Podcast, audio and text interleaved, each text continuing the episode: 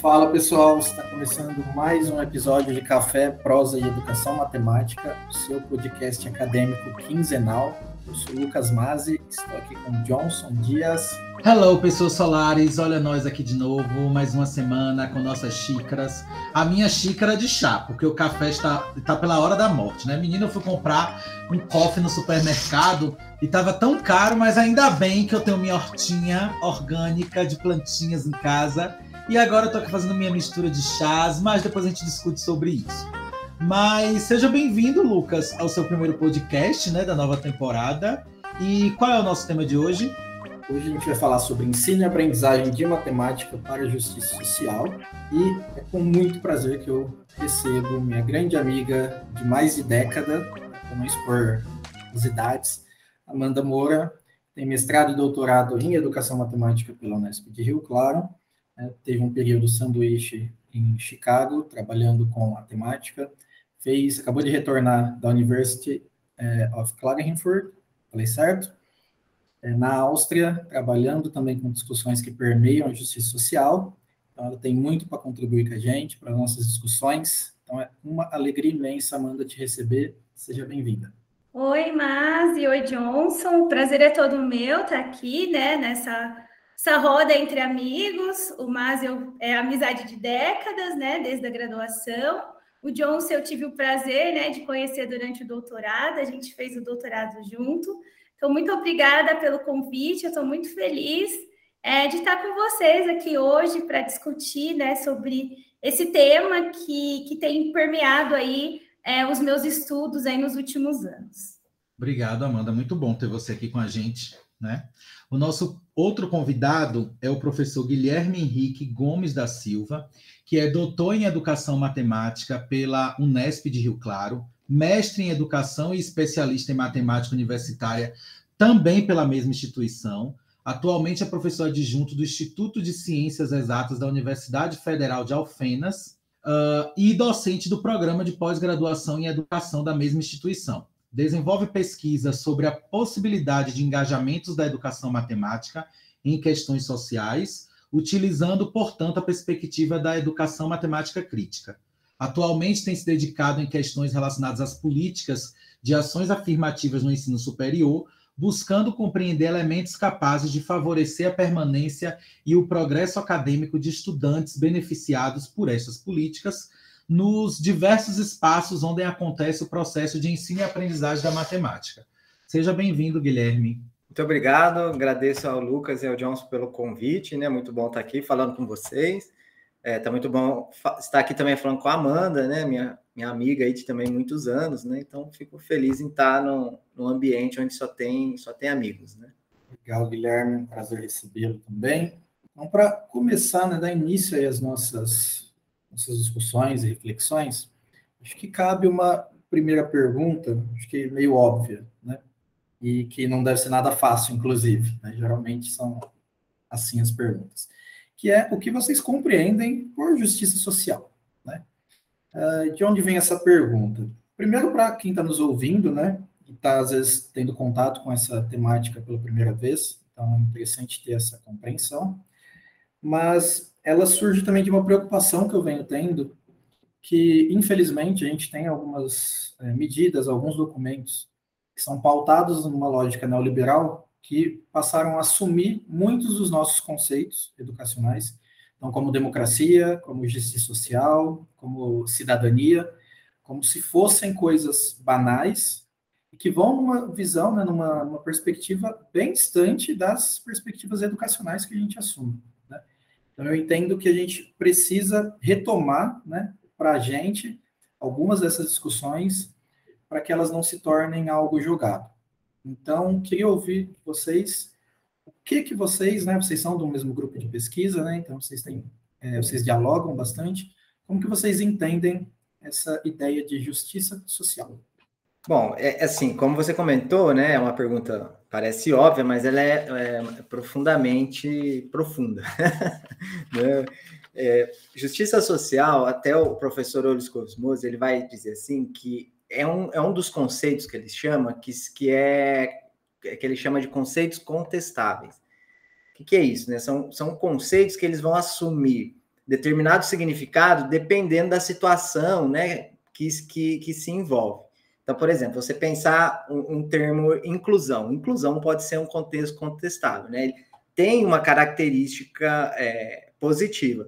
Porém, também você pode usar o conceito de inclusão para fazer coisas não, não positivas. Se você pensar, por exemplo, na Segunda Guerra Mundial, é, o discurso nazista era a inclusão do, do povo é, alemão né, na, na, Alemanha. Então, quer dizer, é um conceito que assumiu uma, uma perspectiva totalmente diferente. E no caso da, da justiça social, é, é muito parecido. Né? Historicamente falando, né, a justiça social ela, ela começou inicialmente como uma ideia mais voltada à, religi é, à religião, à caridade e tudo mais. Mas com o passar do, do tempo, com o aprofundamento da, dos pesquisadores e dos filósofos né, também, ela começou a ter diferentes significados. Né? O, o que eu, eu né, o Guilherme, entende por justiça social. É, eu não sei se, se eu vou conseguir dar uma resposta convincente, mas a ideia é, é, é a gente abordar questões né, é, que são estruturais, né, desigualdades que são estruturais na sociedade, e uma maneira de corrigi-las ou combatê-las, né? Essas, é, essas questões desiguais, né? Que são geralmente estruturantes, né? Na, na, na, nossa sociedade. Então, um exemplo clássico e claro, né? No caso do Brasil é o racismo, né? O racismo ele é uma, é um, é uma questão social emergente e que é algo estrutural, que significa? Né? Significa que é o normal da sociedade. É normal a sociedade ser racista. Então, quando a gente pensa numa educação matemática para a justiça social, é, a nossa ideia vai no sentido de desafiar essas estruturas, né? É, como que a educação matemática pode desafiar é, a, a, o racismo, né? Que, que é algo estrutural de nossa sociedade. Né? Então, é, o, o Guilherme tem esse entendimento, né? É claro que, como eu disse, Depende da linha que você está, é, você vai ter outros entendimentos. Um, um, exemplo clássico também, né? Tem um, um, um, filósofo mais contemporâneo, ele se chama John Rawls, né? E ele, ele fala que justiça social, é, na visão dele, né, seria uma maneira da sociedade é, de, de você aceitar algumas desigualdades na sociedade, desde que essas desigualdades beneficiassem os menos favorecidos. Então, essa é uma ideia de justiça social que ele traz, né? Que ele vai chamar lá de novo é, liberalismo igualitário, uma, uma, corrente né, que surge. Então, é claro, aí tem todos os conceitos, tem toda a estrutura por trás da ideia, mas basicamente ele vai dizer isso, fala, olha, como que a gente pode uh, chegar, né? Como que a gente pode assumir uma sociedade justa, né? Ele fala, olha, a gente tem que permitir que algumas desigualdades aconteçam, mas desde que essas desigualdades beneficiem os menos favorecidos, né, da, da, da sociedade. Né? Então, é, é um, um pouquinho nesse sentido. É, eu acho que a minha compreensão, né, ela vai muito ao encontro aí com o Guilherme. A gente tem a justiça social, claro, como um conceito contestável, porque ela vai depender aí do contexto em, em que a gente está vivendo, né? Então, por exemplo, atualmente a gente tem aí a guerra lá entre Ucrânia e Rússia, e eu acredito talvez o que a Rússia entenda por justiça social pode ser um pouquinho diferente do que a gente tem entendido hoje. Mas na nossa, eu acho que no campo teórico, né, a justiça social ela tem sido entendida como forma de garantir que todas as pessoas, né, tenham acesso às mesmas coisas, né, aos mesmos direitos. Então, por isso que a justiça social ela tem uma relação aí com a equidade, né? Quando a gente bus buscar né, que, que todas as pessoas tenham acesso às mesmas coisas, né? Por que, então o, o, Guilherme citou a questão né, do, do racismo estrutural, que é uma coisa muito forte no nosso país. Então, a gente olha, né, hoje em dia, nos nossos programas de educação matemática, ainda é muito pouco a presença de pessoas negras é, é ainda que 50 por, 56% da população do Brasil é negra. Então, a gente tentar é, fundamentar aí os nossos, uh, a nossa educação matemática para garantir que mais pessoas negras uh, tenham acesso, né, estejam aí é, na academia, é uma questão de justiça social. É quando a gente olha aí toda a estrutura do Brasil e como que foi constituído. Então, é mais ou menos nesse sentido que eu entendo justiça social também. Ah, mas aí, assim, a fala de vocês mostra a importância de se trabalhar com essa perspectiva. Mas aí eu vou aqui puxando mais, pensando o seguinte: uh, como é que a gente, como é que vocês percebem, como é que vocês podem apontar esse trabalho nessa perspectiva no contexto escolar, né? Desde as séries iniciais, como é que vocês visualizam isso dentro desse contexto da escola, desse trabalho? Eu acho que dentro da escola, né, o trabalho com justiça social, ele, um dos maiores teóricos, né, o Eric Goodstein, e ele vai falar que é um caminho para que a gente comece a, a, esse trabalho, né, o ensino de matemática para a justiça social, é a partir dos temas geradores, né, que vem lá do Círculo de Cultura do Paulo Freire. Então, isso vai começar ali dentro da comunidade, ali dentro da sala de aula. Então, pode ser que a justiça social, por exemplo, na educação infantil, seja que eles tenham uma hora de recreio. E isso vai fazer sentido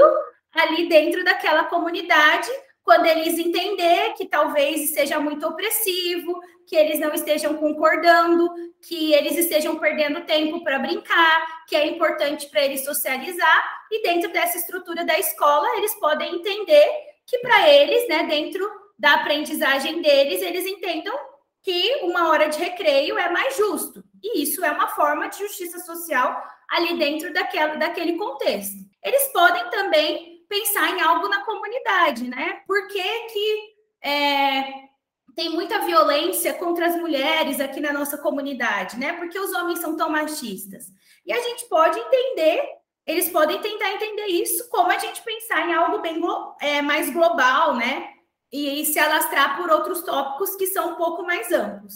Então, tudo isso, todo esse trabalho, recomenda-se, né? Que parta dos alunos, até pela essa questão do que é justiça social, vai depender muito do contexto. Então, né, o, como o Masi falou, eu estou vindo da Áustria. Lá, eles têm outros entendimentos, né, do que seria trabalhar, o que seria justiça social lá, quais seriam as opressões ou os tópicos deles. Mas isso não os impede de olhar, nem também de olhar para outras comunidades, né? Eu trabalhei muito isso com os meus alunos é, como que eles podem olhar, tá, eu estou na Europa, mas existem muitos países no hemisfério sul que têm muitas opressões, então como que eu posso trazer isso também é, para a minha sala de aula? Então, vai de, mas vai depender muito uh, dos acordos ali, do que uh, aqueles alunos entendem, né, por justiça social e quais os temas uh, que eles querem estudar e veem como importante para que eles compreendam melhor.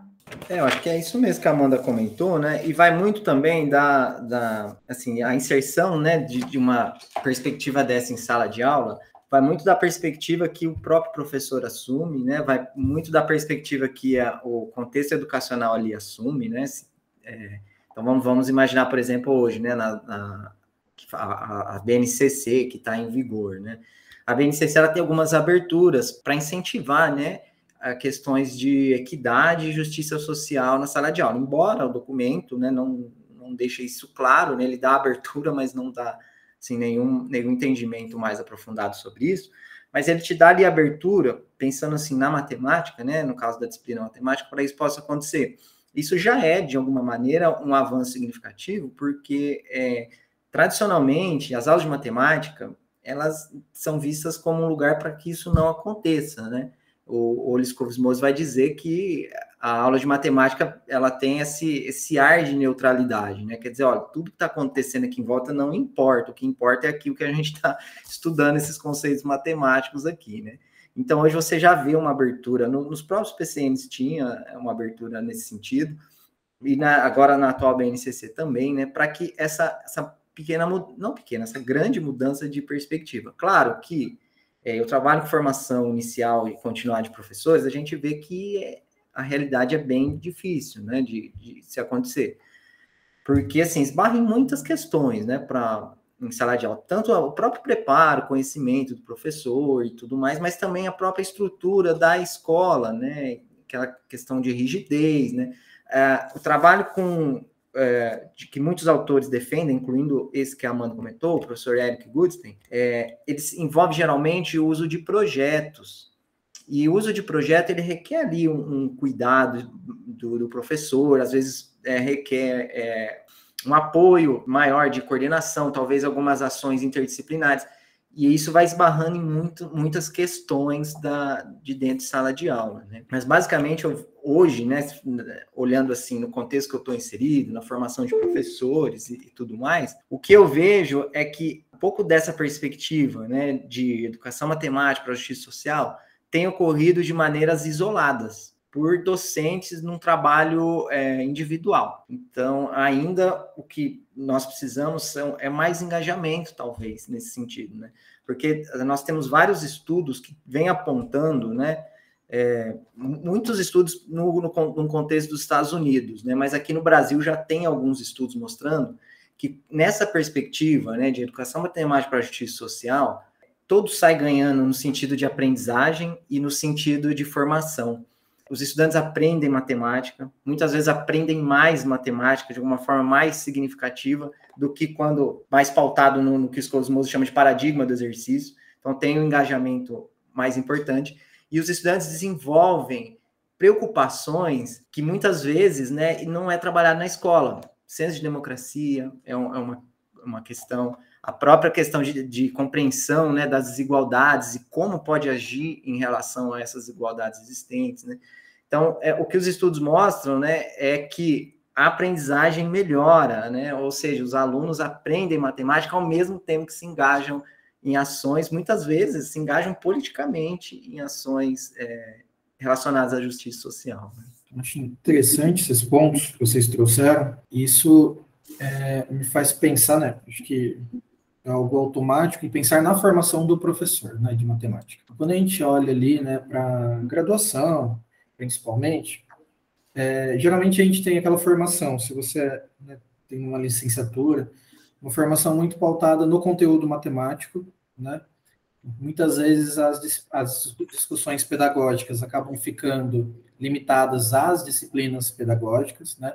Parece não haver é, um diálogo entre aquela matemática, questões pedagógicas e questões sociais.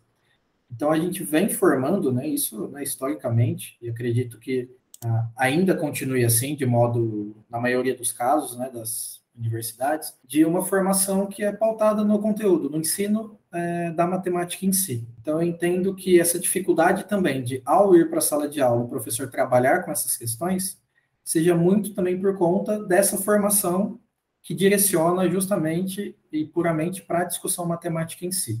Né?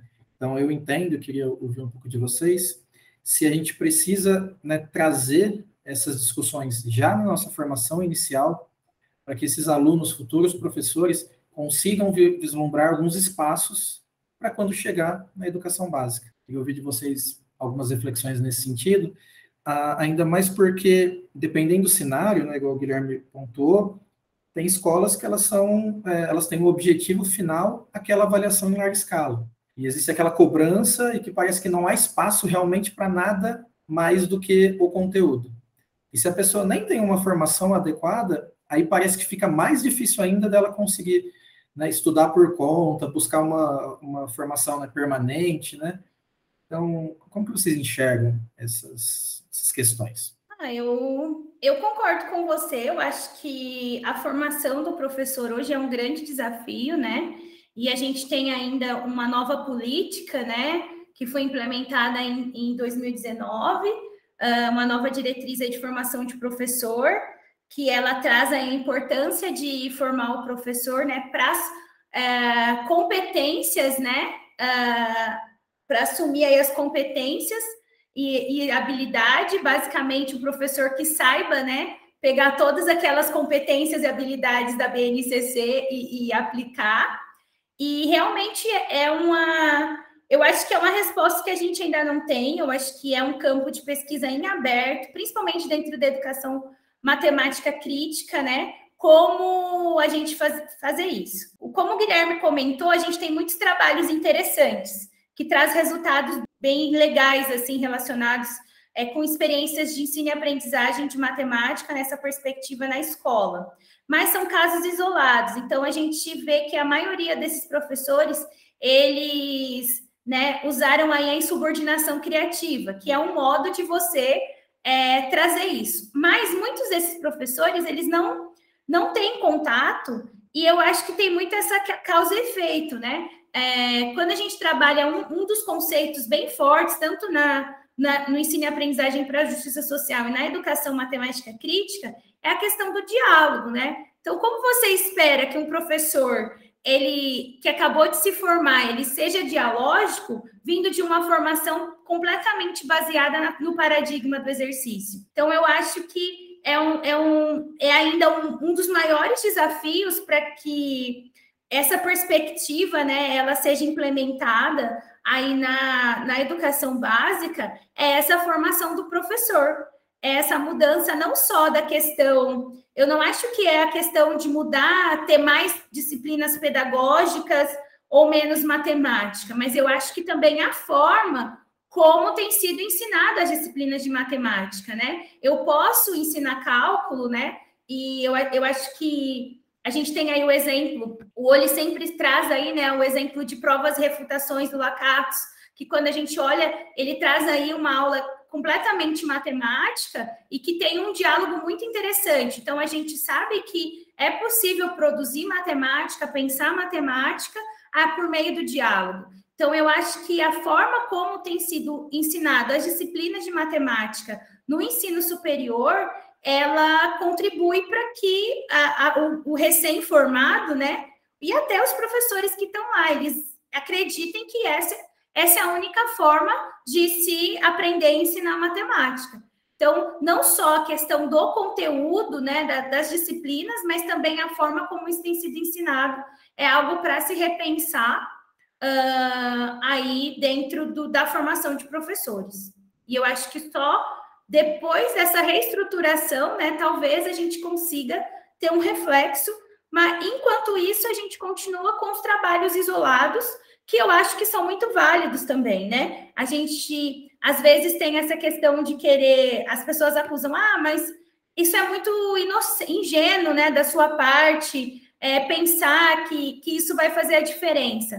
Eu acho que a questão não, a gente tem, eu pelo menos, né, eu tenho plena consciência de que eu tenho uma sala com 40 alunos, eu não vou conseguir com que esses 40 alunos entenda criticamente, reflita criticamente ou tenha tudo. Mas se eu tiver um ou dois alunos ali que consiga compreender e mudar a perspectiva ali em relação ao tópico que a gente está sendo, é, que está sendo estudado, né? Eu acho que já é válido. Então, é um trabalho que a gente faz para todos na esperança, né? A gente traz muito esse, essa esperança, se esperançar aí do Paulo Freire, né? Na esperança de que a gente consiga modificar, né? aí a experiência com a matemática é de alguns. É, exatamente, né? E um ponto que o Mazi comentou aí, né, diz que as escolas estão né, tão focadas nas avaliações de larga escala, porque é, se melhora, no, por exemplo, no, no IDEB, vem mais recurso, né? Se piora, é, pode perder recurso e tal. Então, é como se fosse um treino para as crianças e bem nas provas, né? E aí, esse treino, talvez as, a, as pessoas vejam, não, aqui não tem espaço para a gente ficar é, problematizando questões sociais na aula de matemática, porque o aluno tem que saber fazer lá como que cai o exercício, né? E aí eu volto naquilo que eu comentei anteriormente, o que os estudos mostram, né, pelo menos os estudos que a gente é, já teve acesso, né, no dos Estados Unidos e alguns aqui no Brasil, é que os estudantes aprendem matemática e, e também vão bem nos testes quando eles se envolvem nesses projetos, nessas ideias porque eles se tornam pessoas mais críticas, pessoas que compreendem melhor a, a situação, né? E isso é bom para a formação enquanto pessoa, enquanto estudante também, né? É, um ponto que eu acho, né, que tem feito a diferença nos cursos de matemática, de licenciatura em matemática, tem sido o PIBID ou residência pedagógica, né? Além dos projetos de extensão, mas é, o PIBID ou residência pedagógica dependendo do formador, da perspectiva que ele tem, igual a Amanda falou, né? Porque às vezes você tem lá um formador no PIBID que tem aquela pers mesma perspectiva da, das nossas aulas no paradigma do exercício, como diz Scobes né? Mas se você, com, com um formador mais aberto a, a essa, a diferentes práticas de educação matemática, não estou falando só na educação matemática para justiça social ou educação matemática crítica, né? Como é, nós conhecemos aqui no Brasil, mas esse, esse formador ajuda muito, porque hoje o PIBID é, que é o Programa Institucional de Iniciação à Docência, ele ocorre nos cursos de licenciatura para alunos de primeiro e segundo ano. Então, são alunos que já ingressam na universidade e já começam a explorar diferentes possibilidades de, de atuação. Quando esses alunos começam já, desde o começo, ver a situação da escola, ver como o paradigma do exercício, ele não, não, não, não consegue alcançar a maior parte dos alunos, alcança poucos alunos, eles já começam a criar um senso é, de formação diferente, muitos deles, né? Que, é, que acaba depois, quando ele. que geralmente o aluno entra, faz o PIB de dois anos, depois ele vai para residência pedagógica, né? E faz mais dois anos. Então, nesse caminho, é, a sua formação, ela, assim, a gente, eu vejo, né, dos estudantes da, de onde eu trabalho, como que a formação deles avança nesse sentido. Então, um, um exemplo, claro, né? Durante é, um período, eu fui coordenador do, do PIBID, né? Então, o que eu foquei muito com esses com os estudantes, que eram todos ingressantes, era a educação matemática crítica, era o uso de cenários para investigação em sala de aula, era como você pode a, abrir possibilidade de ler e escrever o mundo com a matemática. Trabalhamos tudo isso, e além de outras coisas, como resolução de problemas, é, é como que a gente faz, por exemplo, usa tecnologias no ensino. Então, tudo isso articulado durante todo o projeto. Hoje, esses alunos estão no último ano estão, são meus alunos de, de estágio supervisionado. E quando você vê as regências que eles preparam, quando você vê as discussões que eles fazem na sala de aula, a gente se sente assim muito satisfeito, porque você viu que aquela formação, é, não estou falando que foi só o PIBID, claro, tem a formação do curso como um todo, né? Mas você vê elementos né, da trajetória dele enquanto ex-aluno é, do PIBID, e como que ele incorporou na prática, porque quando ele, ele ou ela né, estão ali é, elaborando as atividades, discutindo a disciplina, a, a, o que estava acontecendo no estágio, mesmo no formato remoto que a gente estava recentemente, você vê assim que a, a, contribuição do, de, do engajamento dele foi muito importante, né? E o mesmo eu digo para projetos de extensão, né? Também eu tenho orientado um projeto de extensão que envolve é, educação matemática para pessoas com pessoas idosas, para e com pessoas idosas. E ali a perspectiva por trás é educação matemática crítica, né? É o uso do diálogo, é a criação de cenários para investigação, que é um elemento que é o, o idoso ele não vai lá para ver uma aula de, de matemática num paradigma do exercício, ele quer ver investigação, ele quer discutir temas é, como descontos, as coisas que são acontecem nos supermercados, que eles são enganados, é, discutir história da matemática, eles vão lá para isso, né? Eles não querem aula de matemática.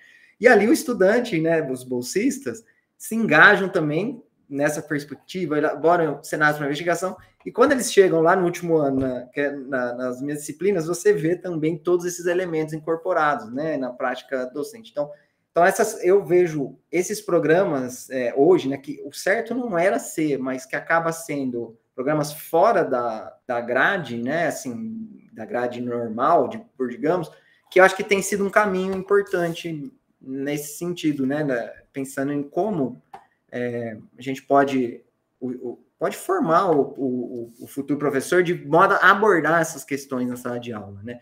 E aí, assim, e aí fica evidente daquele aluno que nunca se engajou com nada, quando ele chega lá nessa, nessa prática de ensino do último ano, né, do estágio, você vê, assim, é muito grande a diferença, sabe? É, é claro, de novo, eu acho que isso tinha que ser uma coisa dentro do curso, porque tem, as licenciaturas são noturnas, muitas pessoas trabalham, não tem oportunidades para se envolver nisso, né?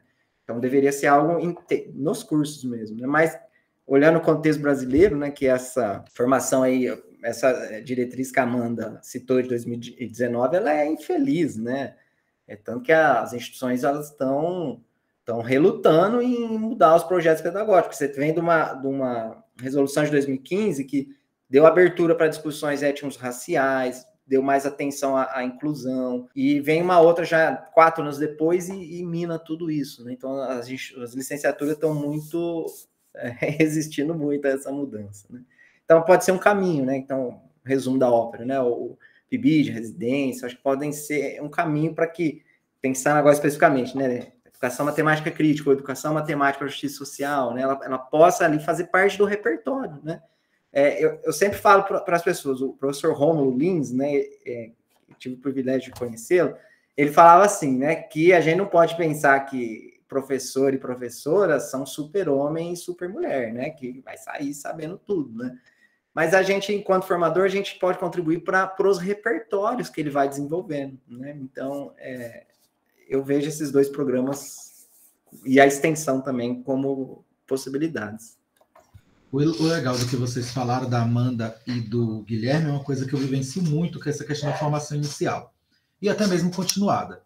Então, eu acho que quando uh, vocês foram muito felizes, quando, por exemplo, a Amanda fala que é muito complicado uh, colocar essa perspectiva dentro de um curso de graduação, que muitas vezes os professores, até mesmo das outras áreas de matemática pura, nunca ouviram falar, nunca discutiram e não têm conhecimento, e também não, por não ter esse conhecimento, muitas vezes não tem a habilidade de como encaixar essas discussões, como colocar essas discussões por exemplo, em disciplinas como cálculo 3, cálculo 4 e assim sucessivamente.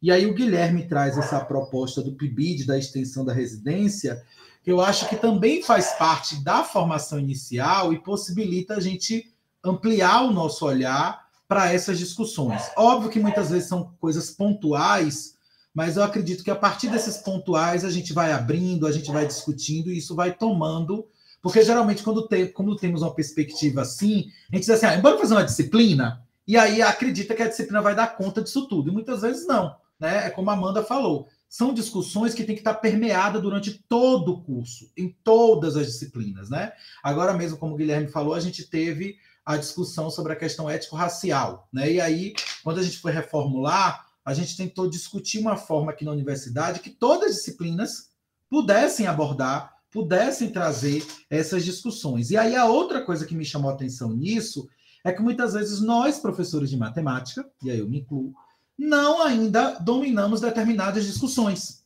E eu acho que há necessidade da gente, por exemplo, estudar mais e discutir mais sobre, sobre racismo, estudar e discutir mais a questão LGBTQIA.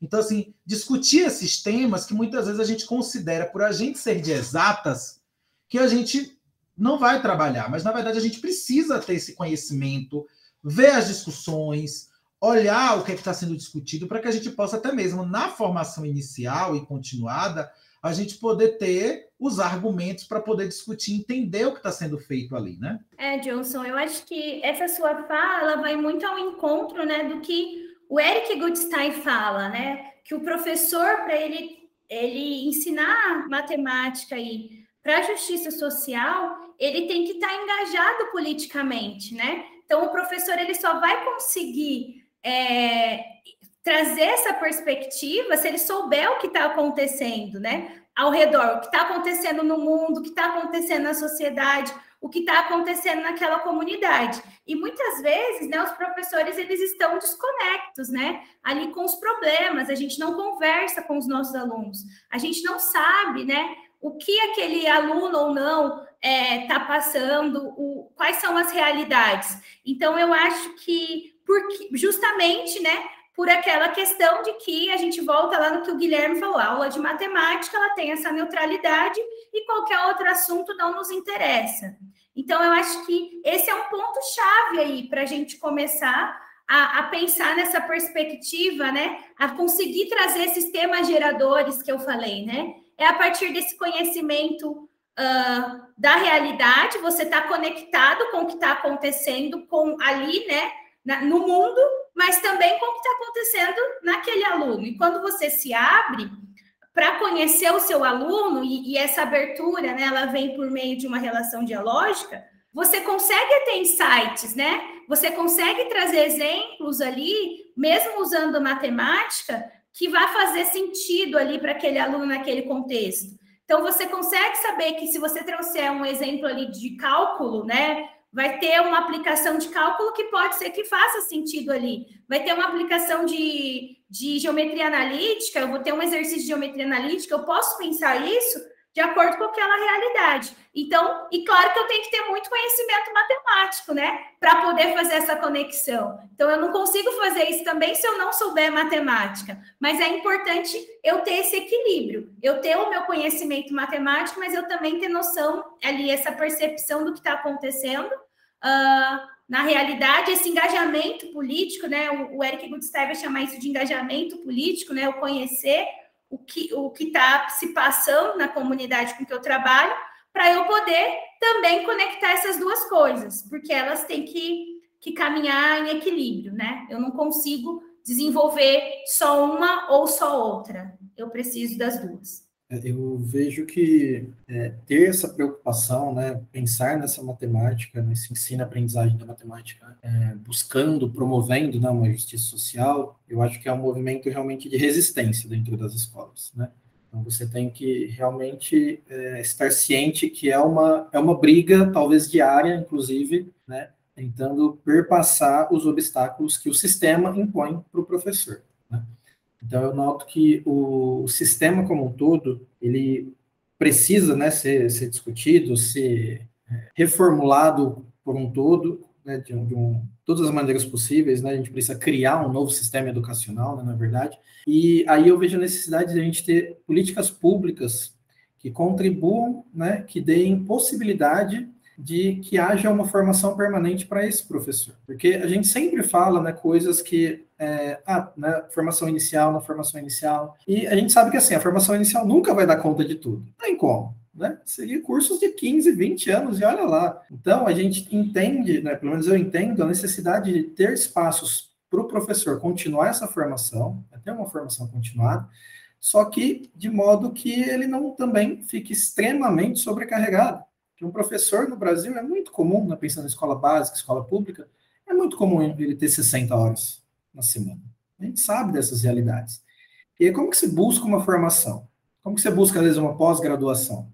Você não busca, né? Porque você tem que trabalhar para pagar conta. Então, eu vejo também que a gente precisa né, de um incentivo, a gente precisa pensar em políticas públicas para que esse professor tenha acesso a essas discussões, a esse conhecimento, né? E se sinta confortável, aí eu vou tentar discutiu uma questão que o Ole né, traz, que é a questão da zona de conforto a zona de risco, mas é que ele, ele se sinta confortável para sair daquela zona de conforto, inclusive, né?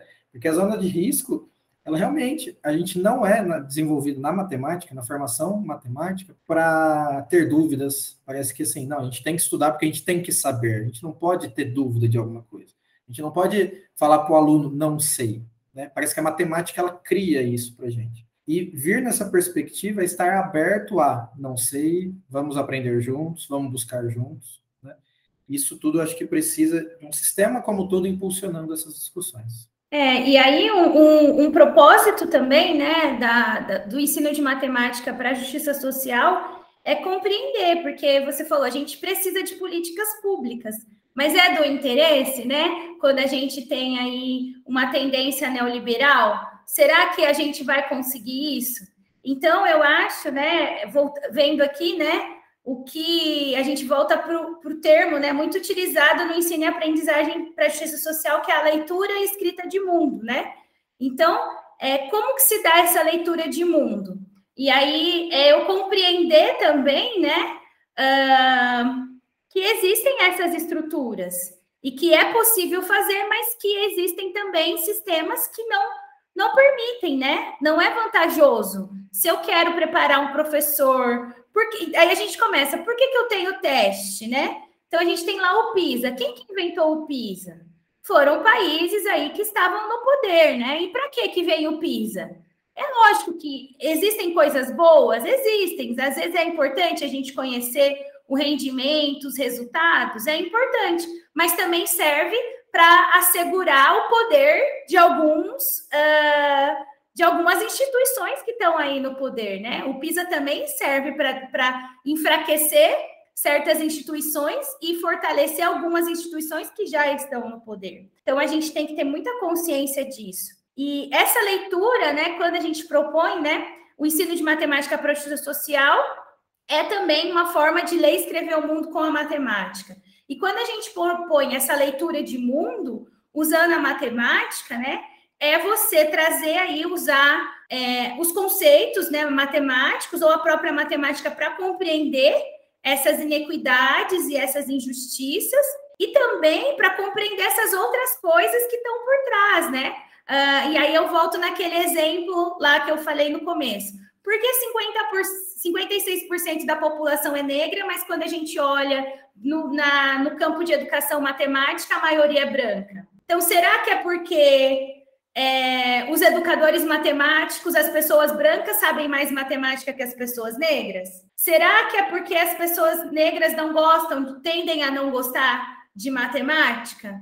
Ou será que existem algumas outras estruturas por trás disso? Então, a matemática é muito importante, né? Porque com ela a gente consegue compreender, né? A gente consegue é, fazer essas compreensões do, da realidade, dessas exclusões que acontece. E aí essa leitura de mundo inclui isso. E a partir do momento que eu faço essa leitura de mundo, né, que eu tenho essa compreensão, não só dessa de, de, de um fato que está acontecendo, mas de toda de toda a estrutura, né, para manter alguma coisa, alguma inequidade ou alguma injustiça, eu posso começar a trabalhar para mudança, né? A partir, seja na minha atitude, seja no, com o meu grupo de amigos, com o meu grupo de colegas no trabalho, ou seja, uma proposta de uma mudança um pouco maior. E aí, essa mudança a gente vai chamar de escrita do mundo. Então, eu acho que esse é, é uma das, das principais questões aí, né, dessa perspectiva de ensino-aprendizagem. É também compreender, né, que é simples, a gente sabe que é simples. A gente tem aqui algumas respostas uh, de propostas, né? A formação de professores, o Guilherme aponta o PIBID. A gente sabe o quanto o PIBID tem resistido nos últimos anos. A gente sabe a dificuldade que tem sido residência pedagógica, embora tenha milhões de pesquisas apontando as vantagens. Qualquer pessoa, eu, enquanto estudante do PIBID, eu sei falar o quanto foi importante para minha formação, né, enquanto professora participar e todos os outros, todos os outros bolsistas poderiam falar o, me, é, o mesmo. Uh, a gente tem estruturas que vêm operando contra isso, né? Então, às vezes, uh, a gente sabe, talvez a gente tenha alguns caminhos, mas é importante entender que é, existem estruturas de poderes que estão acima e que nem sempre a gente vai conseguir é, ir contra essas estruturas. É, Mas, eu acho que uma coisa assim importante que eu, Amanda, acho que nós devemos falar aqui, né? Às vezes a pessoa está ouvindo aí o podcast fala assim, fala, não, então, eu usar essa perspectiva na minha aula, né? Eu vou ter que virar um cientista social, né? E 100% das minhas aulas vou ter que direcionar para esse trabalho. E sim, na verdade, não, né? O, o, professor Eric Goodstein, que a, a, Amanda comenta, ele diz que ele é assim, além de pesquisador, ele põe em prática, né? Ele dá aula mesmo, né? Na, em, na educação básica. Ele fala que geralmente entre 20 e 30% do tempo dele, né? De todo ano, ele usa para abordar, para trabalhar essas questões, né? Nos outros momentos, é, ele estaria no que a gente chama de paradigma do exercício, né? O professor Olho, ele traz num artigo já bem famoso no Brasil, né, que é chamado Cenários para Investigação, ele traz uma tabelinha lá que ele situa, né, com o paradigma do exercício e o que ele chama de cenários para investigação, né? Eu vejo, e muitas outras pessoas também vê, que os cenários para investigação são possibilidades para você é, trabalhar uma educação matemática para justiça social. Né? Ali é um, é um, é um, é um espaço para isso. Né? E é, nessa, nessa discussão que ele faz, né, desses seis ambientes, né, os três primeiros fazem referência ao paradigma, os outros três aos cenários para investigação. Todos fazem é, referência ou à matemática pura, ou a uma realidade que é construída, ou a, um, a, um, a uma realidade é, verdadeira, digamos assim, né, uma realidade. E aí, ele mesmo fala, fala gente, é, é muito difícil você passar todo o momento né, da sua prática pedagógica num ambiente, por exemplo, no ambiente 6, né? É muito complicado, como eu disse, são atos isolados. Geralmente o professor está fazendo isso sozinho, né? O professor foca. Claro que tem gente que, que se sente confortável lá, né? É, é, muito. Mas ele fala: o ideal é a gente caminhar nos ambientes, nos diferentes ambientes. Então, quando nós falamos, não, olha, educação matemática para justiça social, ou ensinar matemática para justiça social, não significa que você vai ser um ativista durante toda a sua aula, mas significa que em determinados momentos você pode e deve usar a matemática para ler e escrever o mundo, né? Você pode usar a aula, algum conteúdo, alguma coisa para como uma é, oportunidade de você discutir questões é, de, de, justiça social. E eu vou citar só dois exemplos. Um é, é um colega meu da Amanda, que também defendeu o seu doutorado, né? Se chama João Luiz Musinati. É, fica um convite para quem quiser ler os trabalhos dele, né? E ele é prof era docente numa escola é, particular na cidade de São Paulo, né? Uma escola muito é, muito conceituada lá, mensalidades altíssimas. Então já tem aquela, ó, tem que seguir a apostila aqui, o material e tal. E ele, em alguns momentos, é claro, ele fazia isso, né? Seguia a apostila ali, mas em alguns momentos ele é, é, é, faz, usava um pouco de insubordinação, né? E abordava algumas questões. Então, ele usou, por exemplo, a questão do Bolsa Família. Ele discutiu por meio da matemática, da, na, na, sala de aula, como que, que ocorre a Bolsa Família.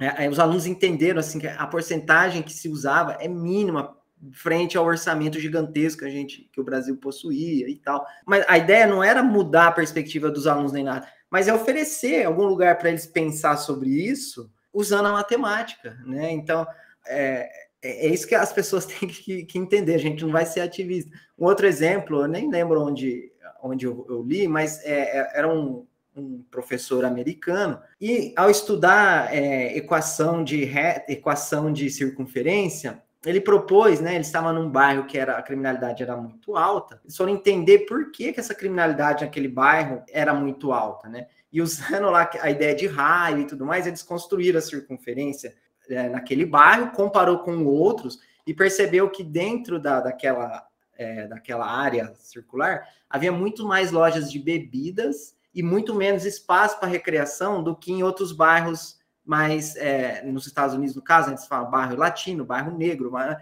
Então, naquele bairro que é uma comunidade era majoritariamente negra, o número de lojas de bebidas era muito mais, era desproporcional dentro daquele raio, né, dentro daquela circunferência construída, em relação a outros bairros, e os espaços de lazer que existiam eram muito inferiores em relação a outros bairros. E tem vários estudos de é, geografia urbana, urbanização, que vão mostrar isso, que quanto mais é, menos né, ambientes para as pessoas, praças, parques públicos, é, quanto menos desses ambientes tem, maior tende a ser a violência, mais caótico tende a ser o trânsito. É, quanto mais espaços onde você tem acesso a, a, a drogas, mesmo que legalizadas, né, como bebidas alcoólicas e tudo mais, maior é a probabilidade de a violência ser mais alta ali naquele lugar. Né? Então, são dois exemplos que o, os professores usaram a oportunidade para o estudante ler a situação, então eles usaram, a, no caso aí da circunferência, né? Usaram a matemática para ler o mundo, para entender a situação, e esse grupo de alunos ainda foi a mais, né? Que eles montaram um relatório desse estudo e levaram à Câmara de Vereadores da cidade. Então, isso eles estão escrevendo o mundo, isso é agir sobre o mundo, né? É se engajar politicamente em termos de mudanças, né? Vai ter a mudança? Eu não sei, mas os alunos se engajaram, né? E por meio da matemática. Então, são, são exemplos que eu sempre gosto de, de comentar, né? O professor, no caso, ele não precisaria ser um cientista social, não precisaria saber é, de, de, de, políticas urbanísticas e tal, mas é, com conhecimento mínimo, ele conseguiu engajar a turma num, num assunto muito importante para aquela comunidade. É, eu acho que um outro exemplo né, de tarefa bem, bem famoso assim que veio na minha mente é uma que o Eric sempre faz em questão quando você vai introduzir o conceito de probabilidade. Então, ele você simula né, algumas amostras relacionadas à população, né? Ele, eu fiz essa atividade na disciplina que ele deu na Unesp de Rio Claro em 2018, ele fez com os alunos, então, tinha algumas amostras da população de Chicago. Chicago é uma cidade que é metade, é, um terço é preto, um terço é branco e um terço é latino, amarelo, de outras origens. E quando você começa a fazer sorteios aleatórios, e aí você analisa, né, uh, algumas tendências, né? Então, se você vai fazer sorteios aleatórios, os seus sorteios ele vai seguir essa porcentagem aí dentro da população. E aí ele compara com as abordagens policiais lá na cidade de Chicago, né? Porque quando você vai ver, acho que 80% das abordagens policiais é com pessoas negras. Então, e a polícia justifica que escolhe aleatoriamente. Mas a matemática mostra que se você fizer sorteios aleatórios, ela vai dar quanto mais sorteios você fizer, uma amostra mais próxima ali, né, do que é o real você vai ter. Então, essa questão de aleatória, essa aleatoriedade da polícia, né, ela cai por terra. Então, essa é uma forma que a matemática mostra ali uma injustiça que de fato está acontecendo ali é, com a população negra. Então, essa também é uma forma né, de ler o mundo com a matemática é, e de compreender essa, essa injustiça que acontece simplesmente né, pela cor da pele. Então, esse é um outro exemplo. E são coisas simples que você pode fazer ali quando você está introduzindo o conceito, sei lá, em uma aula, e depois vai gerar toda uma discussão. Essa atividade é, tem uma discussão matemática muito rica, muito ampla, e foi até, eu lembro quando a gente fez, foi até um pouquinho. A nós, estudantes de doutorado, tivemos que pensar matematicamente, assim, um monte, né? Até descobrir qual era a porcentagem, então dá para fazer muitas pequenas coisas também, às vezes só com uma tarefa, né? Não precisa necessariamente ser um projeto muito grande. Às vezes, uma tarefa é, ela dá conta de você incluir essas, essas discussões. Essa fala de vocês me lembrou, não sei se vocês já leram um livro da Cat O'Neill, de algoritmos de destruição em massa, e ela traz, acho que algum desses exemplos também ela pincela ali, e ela traz os modelos matemáticos que geram inclusive esses preconceitos, né, alguns preconceitos. E aí eu vejo que é uma excelente possibilidade para a gente mostrar, né, apontar de que muitas vezes essa matemática que se diz neutra, entre aspas, né, ela pode justamente contribuir para reforçar esses preconceitos. Então, lembro que nessa, nessa questão da abordagem é, policial, um dos modelos que ela discute, é, justamente ele era um modelo que era é, os dados eram produzidos em comunidades negras e latinas. Então, o perfil que esse modelo criava de um criminoso naquela cidade era uma pessoa negra ou lati, com traços negros ou, ou, latinos. Por quê? Porque os dados são produzidos ali. Então, existe é, totalmente enviesado. E aí, só que como está num, num software, em algo matemático que possui uma neutralidade, não se questiona. Então, é, é um texto, né, para quem está nos ouvindo, é que vale muito a pena ler, faz a gente refletir bastante, né? Até que ponto é, essa matemática aí não incentiva, não cria, não promove preconceitos. É, até ela, ela tira a responsabilidade das pessoas, né? Quando isso acontece, né? Porque fala, não, é aqui, é o, é o modelo que está dando isso. Ó, eu tô de mãos limpas, né? Como os Covos falam, que é o modelo que está me dando aqui, né? É, então é uma, até uma maneira de tirar a responsabilidade de quem toma a ação, né? De quem faz a ação, no caso. É, e a gente que tem trabalhado também com inclusão, né? Você percebe, por exemplo, nas buscas do Google, né? Esses modelos que, que traz assim algumas conotações negativas quando você procura algumas coisas relacionadas a, a mulheres, né? Então, essas buscas quando eu acho que a pesquisa do Denner, eu sei que ele gravou um podcast já, mas eu não sei se ele, eu não ouvi, mas acho que ele fala desse exemplo, né? Foi o anterior você... a este. Hã? Foi o anterior a esse. É, quando ele faz a, a, Mas quando faz as buscas, né, sobre termos, acho que travesti, você só vê coisas negativas. Quando você faz sobre o homossexual, ele só te traz coisas negativas. Então, isso também, indiretamente, é, a gente sabe que é um modelo matemático que contribui para que. É, contribui, reforça né, ainda mais o preconceito e os estereótipos é, como algumas pessoas, né? E a mesma coisa acontece com autistas ou com outros grupos aí é, subrepresentados. Acho que a gente já vai agora finalizando para o nosso podcast. Acho que dá para a gente conversar aqui a tarde toda sobre as propostas, os exemplos, os estudos. Desde já queria agradecer muito a Amanda. Muito bom ver a Amanda, né? assim por podcast, mas futuramente nos encontraremos presencialmente. O Guilherme e aí eu queria passar agora a palavra para Amanda, falar para o pessoal, se despedir, depois o Guilherme, para a gente poder ir fechar o nosso podcast de hoje. Bom, eu quero, eu quero só agradecer. Eu gostei, como você falou, ficaríamos horas aqui conversando. Esse é um assunto que, que eu gosto muito. Eu acho que a gente não conseguiu, né, falar nem um pouquinho, nem ter metade do que a gente gostaria e do que a gente tem para falar. Uh, mas eu espero que fique o convite, fique o convite aí para as pessoas é, que, que, gostarem desse tópico, que se interessarem, né? Que, que, que leiam um pouco mais, que procurem. Eu acho que, que no mundo de hoje é muito importante né, que a gente é, ensine né, os nossos alunos a, a a, compreender né, essas injustiças que tem, a gente tem visto cada vez mais injustiças então, é muito importante a gente trazer para a aula da matemática, né? Esse lugar também de compreender essas injustiças, de reflexão e de crítica, né? E, que, e preparar os nossos alunos para que, usando também né, argumentos matemáticos, eles consigam aí é, enfrentar essas injustiças aí do mundo. Então, muito obrigado e acho que é isso.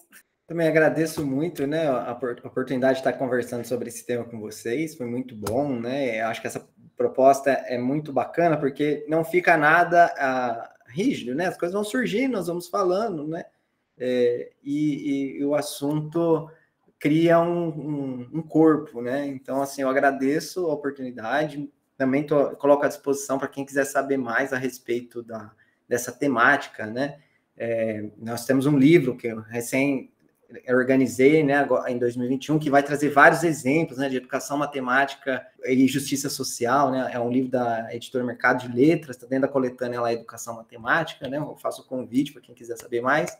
E é isso, eu espero que, que a gente possa ter é, contribuído de alguma maneira aí para formação cidadã, né, para formação em educação matemática, ou, ou para formação geral mesmo aí dos ouvintes, e estamos à disposição.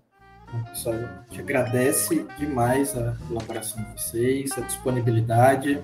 Sabe, né, que vida de professor é uma loucura, então conseguir aí é, se organizar para estar conosco é uma grande alegria. A gente vai colocar no nosso Instagram algumas informações, vamos colocar o link do, do seu livro, Guilherme. Amanda, acho que a gente poderia colocar o link da sua tese também, como start para algumas discussões ou algum outro texto que você queira. Né? Para quem quer continuar essas discussões, a gente tem o podcast anterior do Denner e do Igor, que falou sobre a comunidade LGBTQIA, que tem tudo a ver, dialoga com a questão da justiça social. A gente teve o podcast da Fernanda com Aguinaldo de inclusão. Então, a gente tem todo um arsenal aí para quem quiser né, ir é, produzindo algumas reflexões e estamos sempre à disposição para conversar. Então, muito obrigado para você que está nos ouvindo até agora. Lembrando que o podcast ele é liberado a cada 15 dias, às terças-feiras, às 7 da noite. E é um prazer estar mais uma vez com todos vocês. Um grande abraço e até a próxima, pessoal.